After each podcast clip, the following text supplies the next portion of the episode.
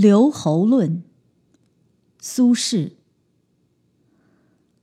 古之所谓豪杰之士，必有过人之节。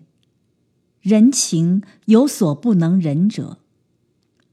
匹夫见辱，拔剑而起，挺身而斗，此不足为勇也。天下有大勇者。猝然临之而不惊，无故加之而不怒，此其所挟持者甚大，而其志甚远也。夫子房受书于夷上之老人也，其事甚怪，然亦安知其非秦之事？有隐君子者出而视之。观其所以微现其意者，皆圣贤相与警戒之意，而事不察，以为鬼物，亦已过矣。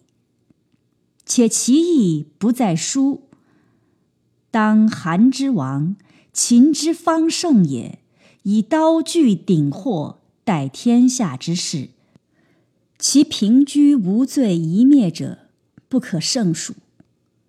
虽有奔欲，无所复施。夫持法太极者，其风不可犯，其事未可成。子房不忍愤愤之心，以匹夫之力而逞于一击之间。当死之时，子房之不死者，其坚不能容发，盖亦以危矣。千金之子不死于盗贼，何者？其身之可爱，而盗贼之不足以死也。子房以盖世之才，不为伊尹太公之谋，而特出于荆轲聂政之计，以侥幸于不死。此一上老人所为深惜者也。是故倨傲咸舔而深折之，彼其能有所忍也。然后可以就大事，故曰：孺子可教也。楚庄王伐郑，郑伯肉袒千羊以逆。庄王曰：其君能下人，必能信用其民矣。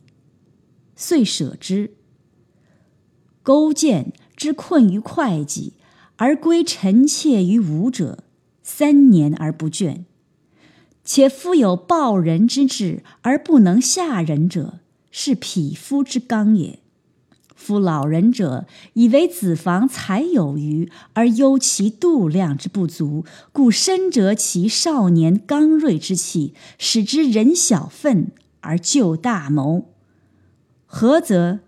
非有生平之素，猝然相遇于草野之间，而命以仆妾之意，悠然而不怪者，此故秦皇之所不能惊，而项籍之所不能怒也。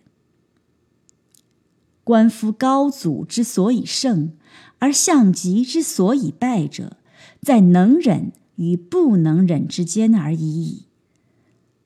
项籍为不能忍，是以百战百胜而轻用其锋；高祖忍之，养其全锋而待其弊。